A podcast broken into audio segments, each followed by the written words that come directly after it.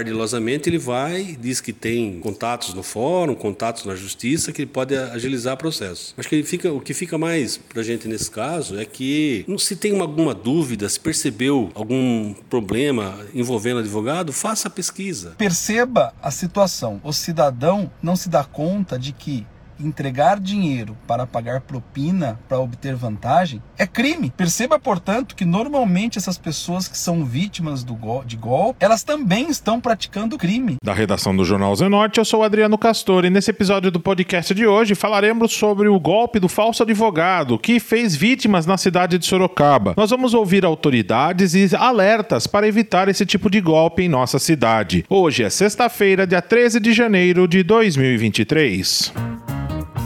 A Polícia Civil de Sorocaba, por meio da oitava Delegacia de Polícia, esclareceu na última semana que um homem de 33 anos, residente da zona norte da cidade, se passando por advogado, conseguiu receber valores de três idosos, prometendo acelerar o andamento de processos em cursos na Justiça. Ele foi ouvido, admitiu que se passava por advogado, que não tem formação jurídica e confessou a autoria do crime, do qual será formalmente indiciado. Logo após a divulgação dessa matéria, a Polícia Civil de Sorocaba recebeu diversas denúncias e acabou identificando uma segunda pessoa que também estava aplicando o mesmo golpe. O podcast do Jornal Zenorte ouviu autoridades e o presidente da OAB Sorocaba para aconselhar você, munícipe, a como não passar por este golpe. O Dr. Acácio Aparecido Leite, delegado titular da 8 Delegacia de Polícia, explicou como foi executado o golpe deste falso advogado. Nosso primeiro caso aqui, uma senhora já idosa comentou com um indivíduo que ela conheceu alguns dias atrás que ela tinha um processo e que estava demorando. Esse indivíduo, ardilosamente, disse a ela que era advogado e que tinha tinha condições de agilizar isso para ela mediante pagamentos que ela faria para ele. É, segundo consta, ele chegou a fazer algumas pesquisas, né? E por essas pesquisas ele já recebeu alguns valores, valores pequenos, mas recebeu. E essa, o que é gozado, se não fosse trágico, né? O que é cômico, se não fosse trágico, é que ela, vendo o atendimento dele, indicou alguns amigos para que esse advogado atendesse também e esses, essas pessoas também perderam dinheiro com base nessa mesma questão. Ou seja, é, ardilosamente ele vai, diz que tem contatos no fórum, contatos na justiça, que ele pode agilizar o processo Acho que fica, o que fica mais para a gente nesse caso é que se tem alguma dúvida, se percebeu algum problema envolvendo advogado, faça a pesquisa. Se for o caso, vá até a OAB, entre em contato pelo site, por e-mail, venha aqui até a delegacia, a gente tem condições de afirmar se esse indivíduo é advogado mesmo ou não. Essa senhora, eu até gosto de citar isso, essa senhora, houve um momento que ela disse assim, mas não é chato eu perguntar se ele é advogado ou não? Não é chato, não é constrangedor. É importantíssimo, é imprescindível. Por quê? Perdeu dinheiro, ou até é, é interessante a gente dizer dizer, ele prometeu essas, essas providências para ela no momento em que o fórum estava fechado, o fórum estava em recesso, ou seja, mesmo que ele fosse advogado, isso não ia acontecer, porque os prazos estavam suspensos, os processos eles ficam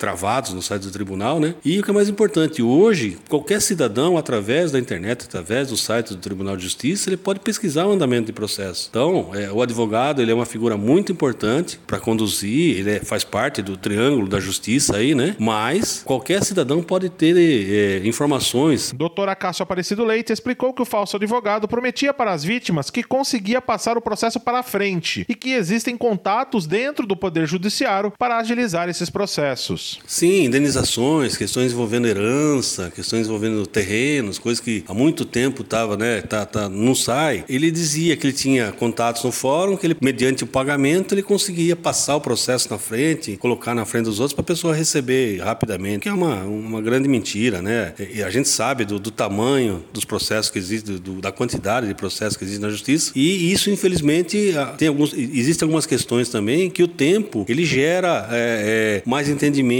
mais calma para a justiça decidir. Então, é, o advogado legalmente constituído, ele tem condições de, de ver, sim, tem condições de ver e até é, incitar diligências no processo para tentar agilizar. Agora, esses indivíduos dizer que rapidamente vai receber, que rapidamente tem contatos, é, é, no mínimo, no mínimo, há que se duvidar de uma situação dessa. O presidente da OAB Sorocaba, Dr. Márcio Leme, também falou sobre a metodologia que o falso advogado utilizava e alertou que a vítima, além de ter sido lesada com o dinheiro que o estelionatário estelionatário pegou, ela também estaria pagando para uma pessoa cometer um crime. Uma informação acho que é muito importante e, e chega, fico de certo modo estarrecido, é que esse criminoso ele está dizendo ele, ele, tem acesso a informações sobre processos judiciais uh, identifica uh, as possíveis vítimas faz contato com essa pessoa e diz a pessoa a, a, a, vítima do golpe que uh, precisa receber uma quantia em dinheiro, pede uma quantia em dinheiro, porque ele vai entregar essa quantia em dinheiro para um servidor público, para um funcionário do fórum, para que consiga acelerar o andamento do processo ou para que consiga receber a eventual crédito do cliente relativo ao processo. E as pessoas dão o dinheiro para que esse suposto advogado vá subornar, vá pagar propina para o servidor do fórum. Perceba a situação. O cidadão não se dá conta de que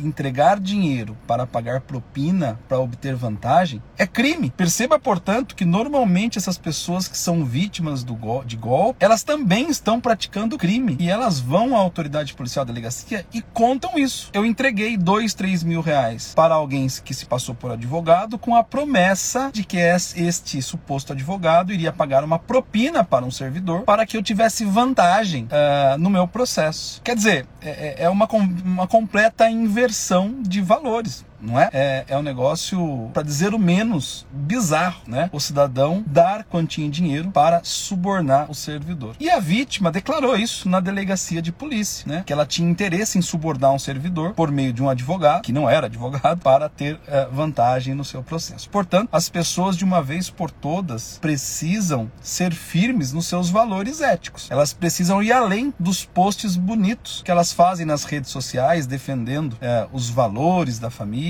defendendo a honestidade, criticando criminosos, criticando bandidos, né? É enfim, colocando frases religiosas de Deus, mas aí na vida particular ela dá dinheiro para é, ter vantagem, para subornar uh, supostamente o servidor lá uh, do fórum. Doutora Cássio Aparecido Leite também informou sobre o segundo caso que ocorreu na cidade de Sorocaba. Desta vez foi uma mulher dentro de uma academia que acabou enganando a vítima. Interessante é também a gente até consignar que esses pagamentos, tudo que se paga num processo, se paga mediante recibo. Né? Existem documentos que você preenche, você paga. O advogado, por ser advogado, ele ele pode fazer esse trabalho, mas ele tem que apresentar o recibo depois. Nesse caso também, mais uma, um ato de ingenuidade das vítimas foi fazer transferências via Pix para o advogado, para a conta pessoal dele, para o falso advogado. Né? Então, esse, esse tipo de pagamento ele não existe. Ele não existe. A, a questão do, do pagamento, a questão do processo, é, repito, em você conseguindo acompanhar, em você tendo dúvidas, pode nos procurar, pode procurar a OAB. Eu até, quando a gente apurou isso, eu fiz questão de conversar com o Dr. Márcio Leme, nosso presidente da OAB local aqui, que também se colocou à disposição. O que não pode, né, o que a gente orienta, fala, fala, fala, fala, as pessoas acabam caindo, é acreditar em propostas mirabolantes. Né? Um processo que está enrolado há 4, 5, 6 anos, não é da noite para o dia que ele vai acontecer. E foi o que aconteceu nesses casos. Nós temos um outro caso aqui também, que já apuramos depois desse esse primeiro, que já é um pouco diferente, ou seja, uma pessoa tinha um processo lá, alguém ouviu, né, numa, numa academia, uma academia de, de, atividade física aqui, alguém ouviu, se aproximou, é uma mulher, se aproximou e falou: Olha, eu sou advogada, eu tenho como melhorar isso para você. A pessoa não perguntou, a pessoa não questionou, já deu seus dados pessoais, já deu conta bancária. Resultado: essa falsa advogada, além de receber dinheiro indevido dela, fez uma série de compras em nome dela, ou seja, está com a vida enrolada porque não fez uma pesquisa mínima. Então, a, a ordem é duvidar, perguntar e pesquisar sempre. E o que a população pode fazer para não ser enganada? O delegado titular da 8 Delegacia de Polícia, doutora Cássio Aparecido Leite, fala que as pessoas devem sempre pesquisar sobre o advogado que está contratando e também procurar a delegacia de polícia e realizar o boletim de ocorrência. Pode procurar qualquer delegacia e o que é mais importante de tudo? Fazer o boletim de ocorrência. Né? Como é um crime de estelionato, às vezes é um estelionato, às vezes é uma apropriação indébita, depende é, da, da, da atitude do criminoso. Faça o boletim de ocorrência, né? use aí os nossos canais online, delegacia eletrônica, que hoje está à disposição de todas as pessoas 24 horas por dia, que esse BO vai chegar para nós aqui, vai chegar na, na, área de onde aconteceu o crime imediatamente para que sejam tomadas providências. O que, que é muito importante para nós? Prints de conversa, depósitos bancários, eh, prints de transferências por Pix. É importante que se guarde isso e no momento certo apresente isso para a polícia para servir de prova. Principalmente o seguinte, né? É, todo advogado, ele tem lá uma sede onde ele, ele vai atender esse cliente, né? Ainda que seja, por exemplo, a OAB.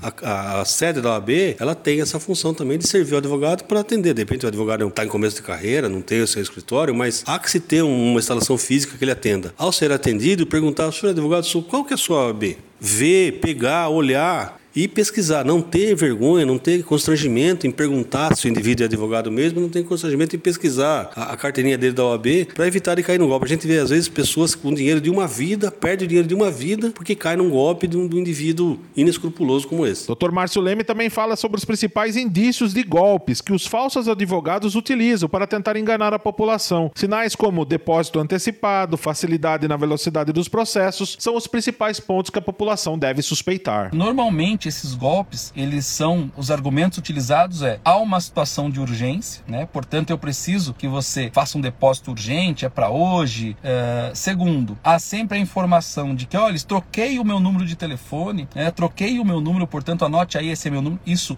é um indício de golpe. Portanto, situação de urgência, troquei o meu número de telefone, são indícios de golpe, né? Pedidos de depósitos imediatos são indícios de golpe. Por isso que as pessoas precisam uh, tomar uh, consciência. E mais que isso, aquele que acredita, aquele que se dispõe a pagar quantia para obter vantagem, uh, além de estar tá praticando um crime, provavelmente está sendo enganado por outro criminoso mais esperto. Então, ah, nós precisamos difundir essa informação, nós precisamos alertar as pessoas e enquanto na, na OAB tenho contribuído, falado com a imprensa para que a gente consiga, se utilizando uh, do alcance dos órgãos de imprensa aqui da cidade, falando sobre isso para que a imprensa uh, divulgue essa notícia e para que isso se espalhe, que as pessoas fiquem uh, bastante atentas. Então, é claro que o processo demora, é claro que isso acho que não é novidade para ninguém, é de conhecimento comum. É claro que quem tem processo está ansioso para receber, é, fica contando os dias para receber aquela quantia que entende que tem direito, uh, mas não há jeitinho, né? De efetivamente o poder judiciário é lento, nós não temos uma estrutura adequada e aquele que se apresenta como advogado e diz que vai conseguir uh, através de pagamentos a funcionários do fórum, a servidores da justiça, uh, vai conseguir ter alguma vantagem, cuidado. Provavelmente, uh, ou não é advogado, né? muito provavelmente não é advogado, é um golpista, ou se for advogado, acho que você, como cliente, precisa refletir porque essa não é uma postura adequada, porque é, há a prática de um crime. Isso é grave e nós precisamos colocar em prática os discursos que nós fazemos nas redes sociais acerca de honestidade. Outra situação que também ocorre bastante são os pedidos via internet. O doutor Acácio Aparecido Leite também falou sobre esses dados vazados e, quais as precauções que o munícipe deve ter quando receber esse contato. Nós, nós temos, infelizmente, de tempos tempos em tempos a gente tem esses casos, né? A pessoa ela, ela às vezes tem os dados vazados, né? os dados, inclusive dados de processo que ela tem. O indivíduo criminoso ele percebe isso, monta toda uma, uma, uma farsa, né? falsas, falsas ofícios, falsas intimações, e entra em contato com essa pessoa dizendo que ele é advogado tal e que ele tem como agilizar, que olha, você vai receber 200 mil, mas você tem que pagar 10 mil a título de custas. E a pessoa animada de receber acaba pagando. Qual que é a orientação? Não faça nada, procure fazer a pesquisa reversa. O que, que é isso? Entrar em contato com o advogado que era seu advogado na época da aquele processo para saber o que está acontecendo. Ah, não consegui. Já, nós tivemos casos aqui que o advogado morreu. O advogado já morreu, é um caso muito antigo, é do meu pai, é do meu avô, precatória, não tem problema. Vá até o fórum, pesquise junto ao site do tribunal e vá até o AB, se for o caso, venha até a delegacia para a gente pesquisar antes de assinar qualquer coisa, antes de fazer qualquer tipo de transferência bancária. Dr. Márcio Leme também falou como o advogado deve se portar para entrar em contato com o seu cliente, o que vai auxiliar e muito a população a não desconfiar de um golpe. Toda vez que alguém vai, contratar um advogado, se depara com um advogado, é, ele precisa, primeiro que o advogado, ao se identificar, tem o dever ético de se identificar usando o número da sua inscrição na OAB. Existe um dispositivo no Código de Ética da Advocacia que determina que o advogado, ao fazer cartão, ao fazer placa para o seu escritório, ao fazer algum post envolvendo a advocacia, ao fazer petição, ele deve colocar o seu nome e o número da sua inscrição na OAB. Isso não é à toa, é para que toda e qualquer pessoa tenha condição de, por meio do número da OAB, se certificar de que aquele que se apresenta como advogado efetivamente o é. Porque com esse número da inscrição da OAB, qualquer pessoa, e aí é uma informação importante para a população, consegue acessar o cadastro público de advogado para, lançando este número lá, ou até mesmo o nome da, do advogado, é, identificar se o cidadão é efetivamente advogado, se está inscrito regularmente na OAB. Porque só pode exercer a profissão, naturalmente, quem está com a inscrição ativa, não é? Então, nós precisamos enquanto advogados, sempre nos identificar usando o número da OAB, uh, eh, seja porque isso é um dever ético, seja porque é o modo permitir que a população faça o controle uh, de quem efetivamente está exercendo a profissão. E nós precisamos contar para as pessoas que elas têm condição de consultar se eu sou efetivamente advogado. Quando eu dou o número da minha inscrição, ela entra lá no site do CNA, no Cadastro Nacional do Advogado, ou ela entra no site da OAB São Paulo, consulta de inscritos, é uma consulta pública e ela consegue identificar uh, pelos sites oficiais se aquela pessoa que está oferecendo serviço, que está se apresentando como advogado, efetivamente ou é. Então levar essa informação é muitíssimo importante. Assim como nós precisamos naturalizar também enquanto advogados, que as pessoas peçam o nosso número de inscrição na OAB para que elas possam consultar. É importante que a gente se identifique adequadamente. Esse foi mais um podcast do Jornal Zenorte, trazendo para você as últimas notícias de Sorocaba e região. E nós voltamos amanhã com muito mais notícias, porque se está ao vivo, impresso ou online, tá no Zenorte.